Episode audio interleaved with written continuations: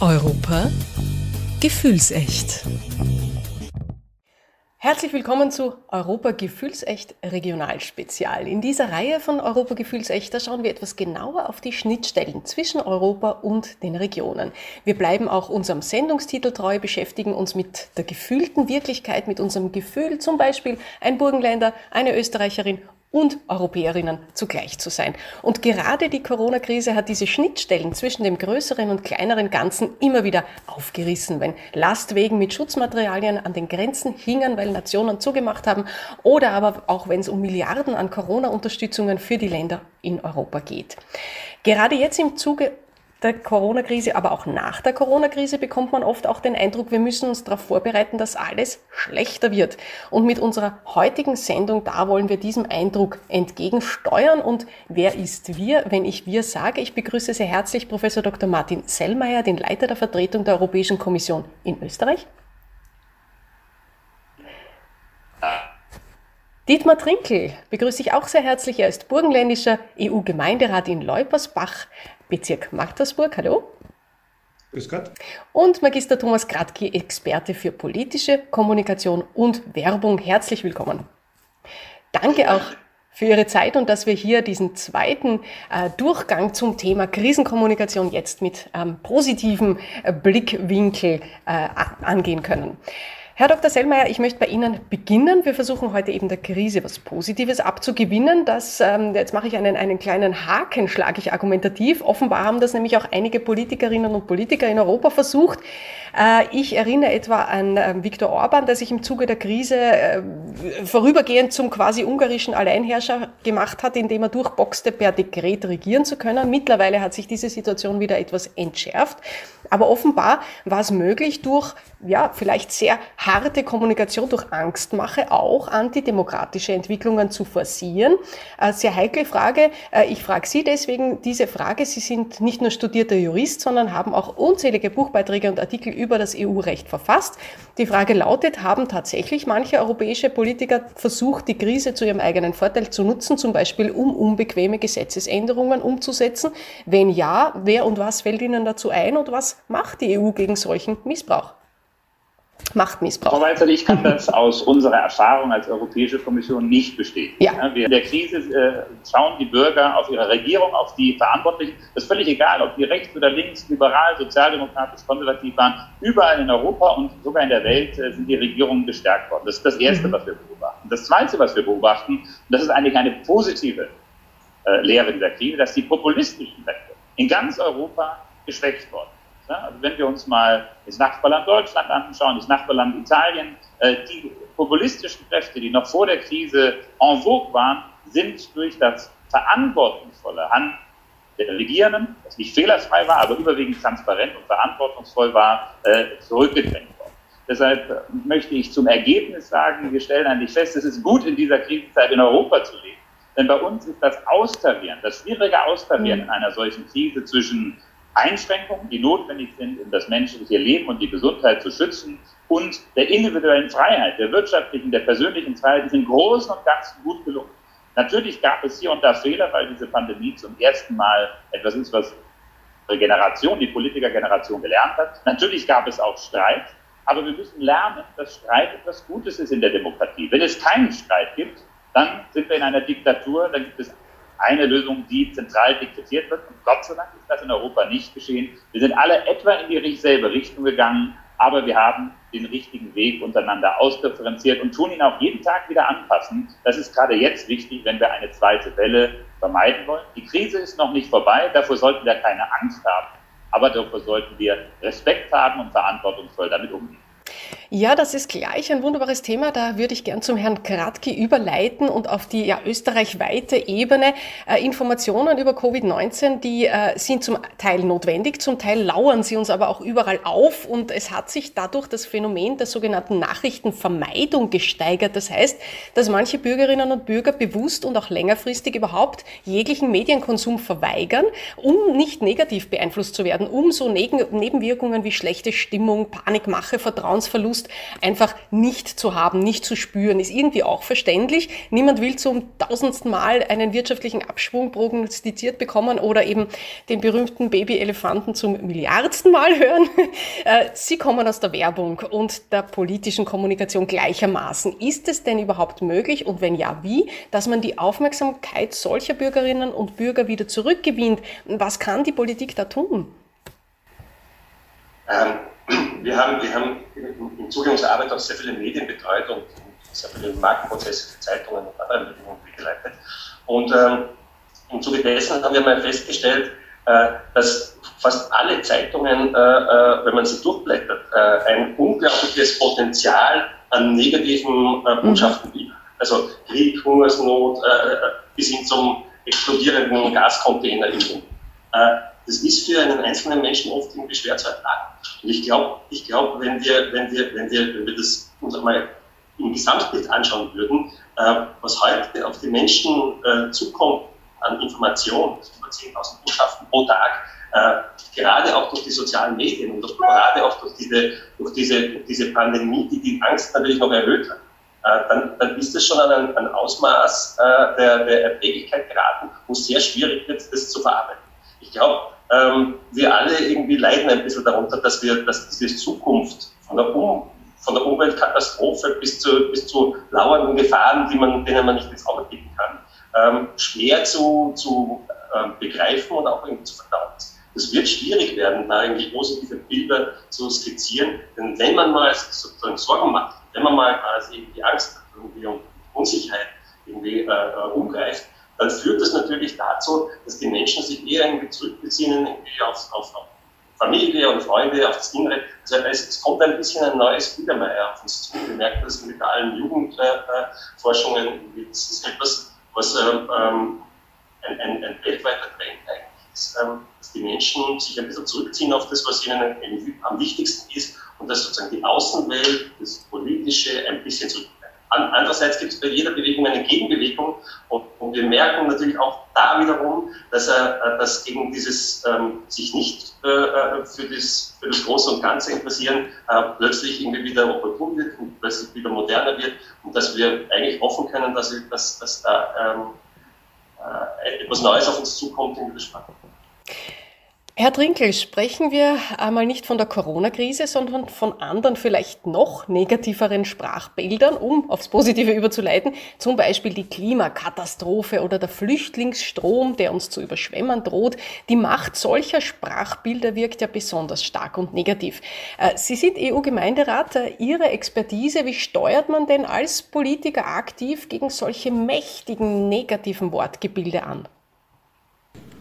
Vielleicht zunächst, äh, zum Glück bin ich kein Politiker. Äh, ich erkläre vielleicht gleich warum. Weil wenn wir schon ansprechen, Corona-Krise, Klimakatastrophe und Flüchtlingsstrom, sind das nur drei Teilaspekte, die ich zum Beispiel auch immer in meinen Vorträgen als Informationsoffizier bringe. Ich möchte hier gerne noch weiter ausholen, um hybride Bedrohungen erweitern, um die Blackout-Szenarien, Terrorismus, äh, die Verbreitung von Massenvernichtungswaffen zum Beispiel. Was wir jetzt zum Beispiel gestern eigentlich gesehen haben in Wien, eine, in, ein innerstaatlicher Konflikt wurde nach Österreich getragen, wenn wir diese Szenarien aus Simmering uns ins, in, in den Kopf holen.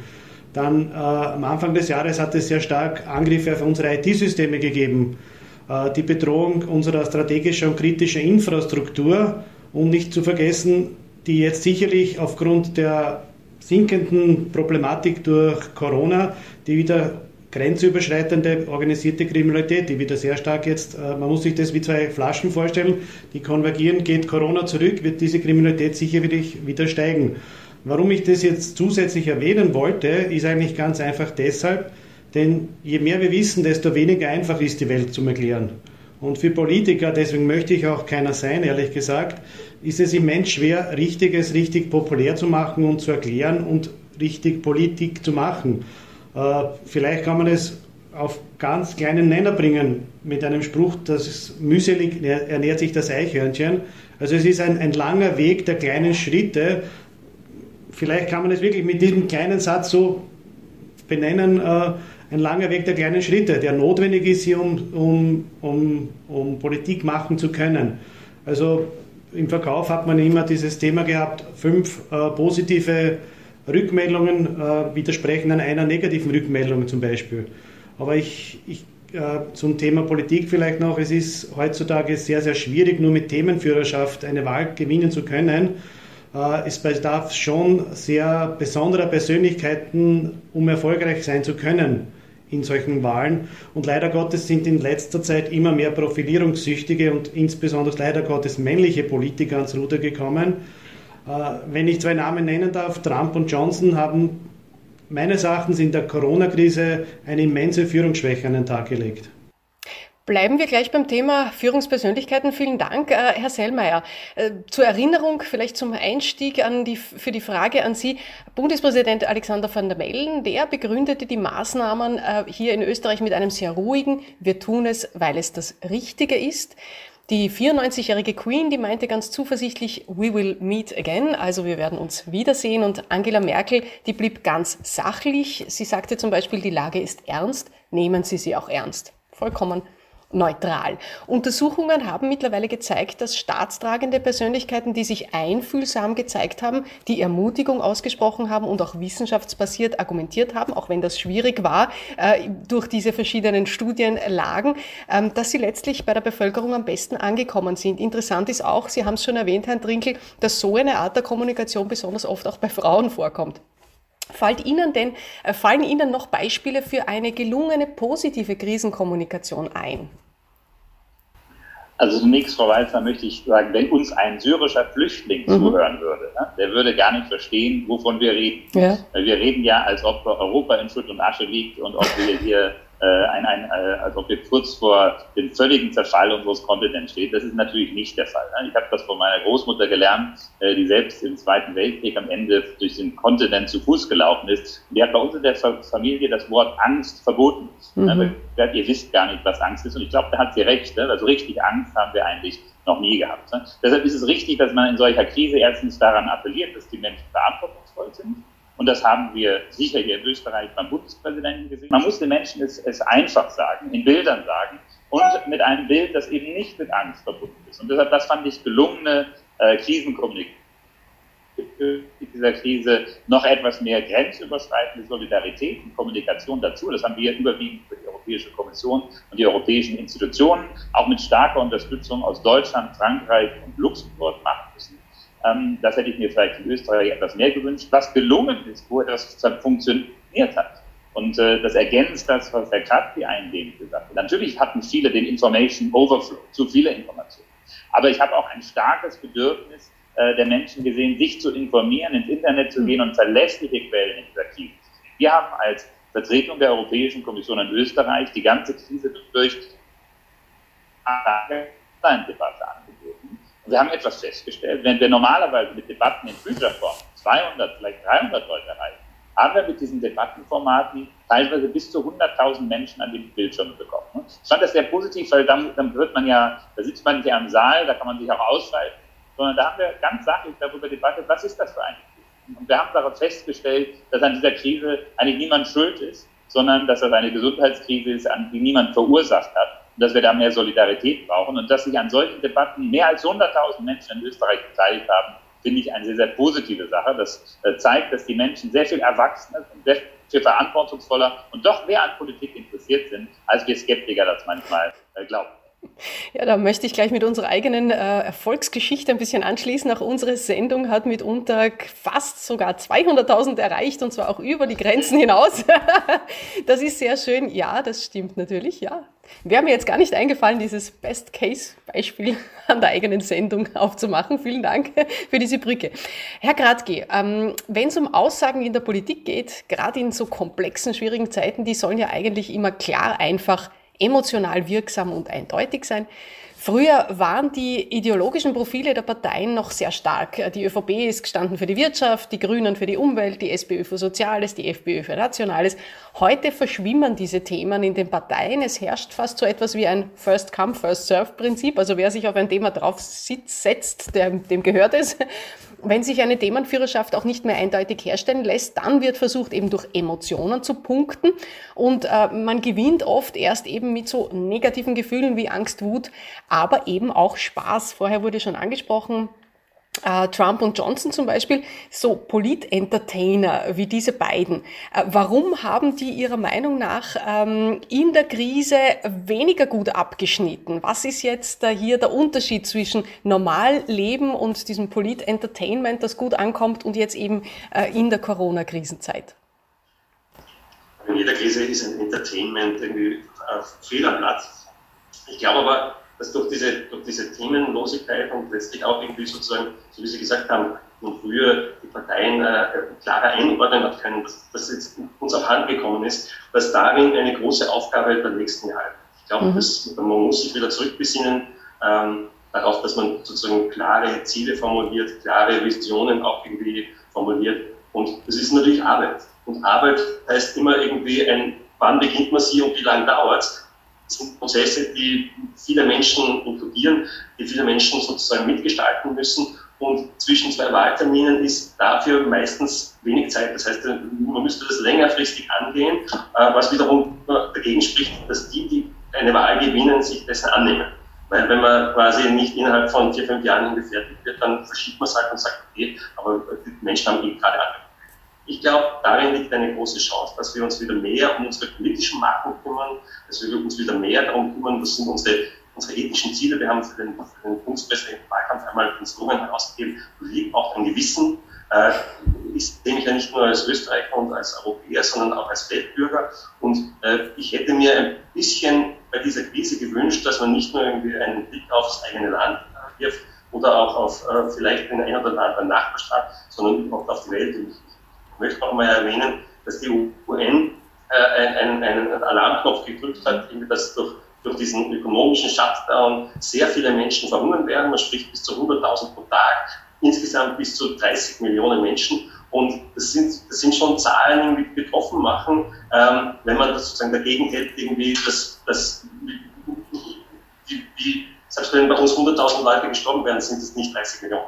Äh, also ich, ich, ich glaube, ich glaube, dass, dass in, dieser, in dieser Rückbesinnung auf, auf, auf, auf Marken, Werte und Visionen eine große Chance für die Welt liegt. Es überrascht mich äh, nach wie vor, dass man mit diesem ganzen Geld, das plötzlich zur Verfügung, äh, zur Verfügung ist und zur Verfügung war, äh, den Hunger auf der Welt irgendwie morgen hätte beenden können. Es überrascht mich, dass man, dass man, dass man, dass man in dieser Corona-Krise völlig irgendwie vergessen hat, dass wir durch eine weitaus größere Krise, nämlich das Umweltthema irgendwie ausgesetzt sind, äh, das nur irgendwie schwach und, und, und vereinfacht irgendwie in den, in den Vordergrund ist. Und ich wünsche mir ähm, ein, positive Kräfte, die gemeinsam an einer, an einer weltweiten Zukunft sind und nicht ein Rückbesinnen auf nationalistische Sie haben jetzt unglaublich viele wichtige Dinge in einem angesprochen. Ich möchte besonders auf die Verantwortung gern eingehen mit meiner nächsten Frage. Wofür sind wir denn verantwortlich? Für unser eigenes Leben, für unsere Familie, für unser äh, direktes Umfeld mit Freunden oder auch für unsere äh, Region, für die Nation, für Europa, für die Welt? Wie kann man das denn auch überhaupt kommunizieren, dass wir für die Leute, denen es nicht gut geht, woanders auch mitverantwortlich sind? Da möchte ich gern diese schwierige Frage an den Herrn Trinkel stellen, für Sie als EU-Gemeinderat. Gerade dieses Übersetzen. Wir sind auch Teil Europas, aber nicht nur um zu bekommen, sondern eben auch um zu geben. Dieses Übersetzen der Verantwortung. Wir sind eben nicht nur wir, sondern wir sind größer. Wie gelingt Ihnen das? Welche Sprachbilder oder auch Anlässe benutzen Sie dazu, äh, dass man sowas kommunizieren kann? Äh, vielleicht darf ich da jetzt weiter ausholen. Ich versuche das immer wieder in äh, verschiedenen Möglichkeiten, wenn Anlässe sind, Projektarbeiten. Wir haben ja zum Beispiel jetzt wieder im Herbst 25 Jahre Österreich in der EU, das wir jetzt leider verschieben mussten vom, vom Frühjahr auf den Herbst, wo wir Schüler und Schulklassen in die Kaserne einladen und ihnen ein Programm dementsprechend präsentieren. Oder ich denke auch schon an die Feierlichkeiten zu 100 Jahre Burgenland im nächsten Jahr. Und da versuche ich immer in, bei diesen äh, Thematiken immer geschichtlich etwas weiter auszuholen.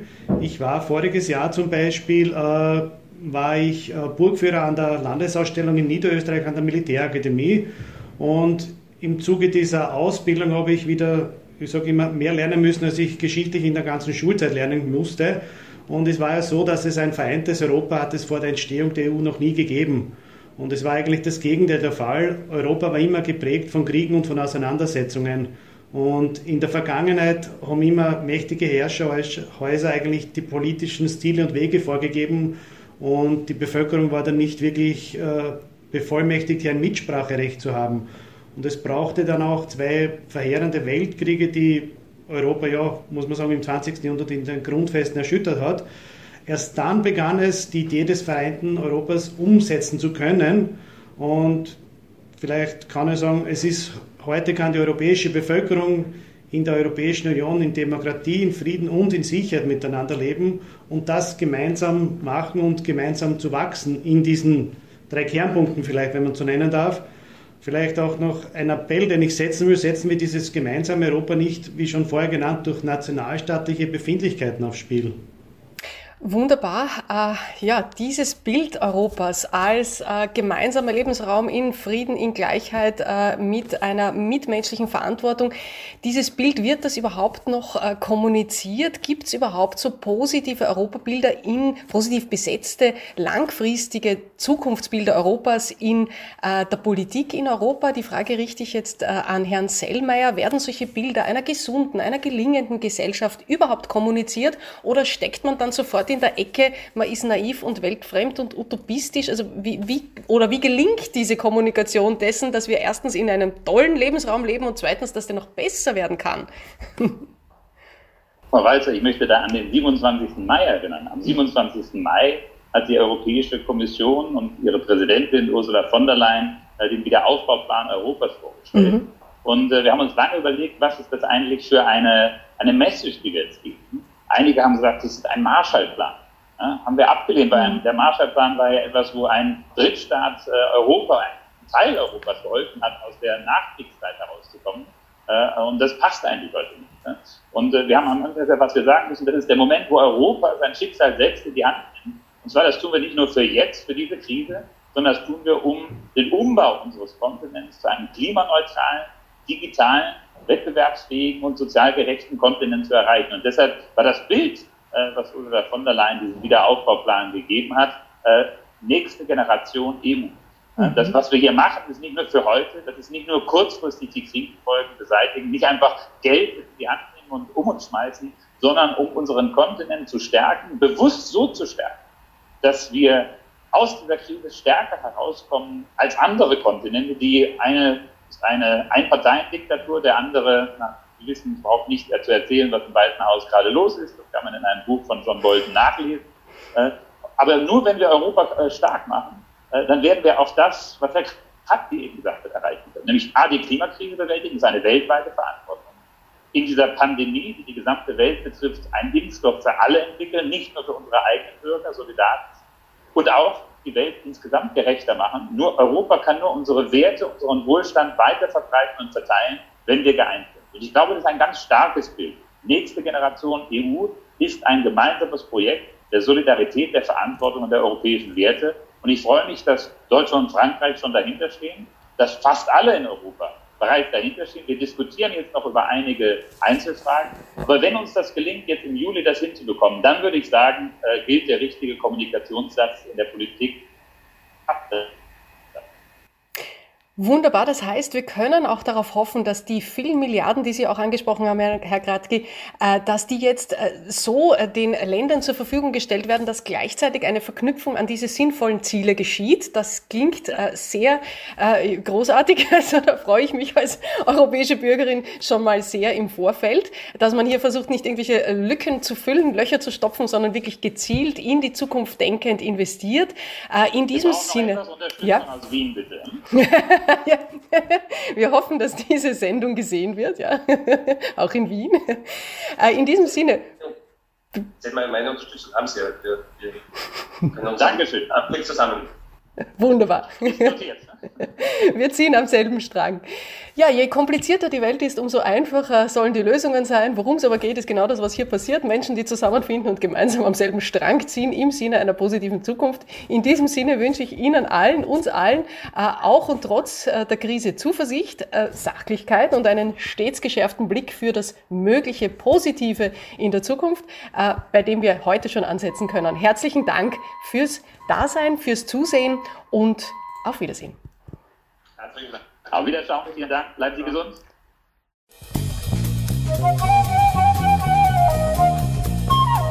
Europa gefühlsecht.